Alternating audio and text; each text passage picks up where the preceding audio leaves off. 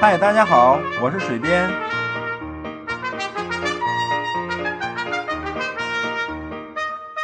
闲聊是一切沟通的开始。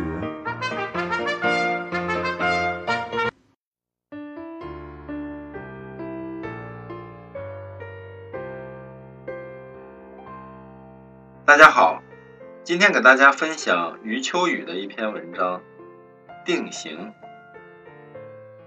一个人的生命可以变得无限精彩，精彩的远远超出他自己和旁人最大胆的预期。可惜的是，绝大多数人在年轻时代就被定型，难于精彩了。第一种是常规定型，而一切常规定型大多是平庸定型。这种定型。一般由家长和教师为主角，以继承的社会职业和高级职员为范本，使大量前途无可限量的年轻人早早的被限量，而且越限越严重，成了契诃夫笔下的套中人。第二种是成功定型，而一切成功定型大多是计谋定型、排他定型。这种定型一般以生存技巧为借口，以压倒他人为目的，使大量渴望成功的年轻人早早学到了弱肉强食的丛林原则，登上一个个台阶，却终生不再与大善至善真正结缘。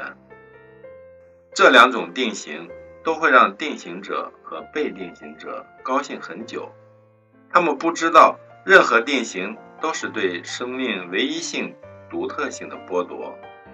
锁定之行是共通的、公用的、机械的、可大量复制的，而生命的高贵本质却不是这样。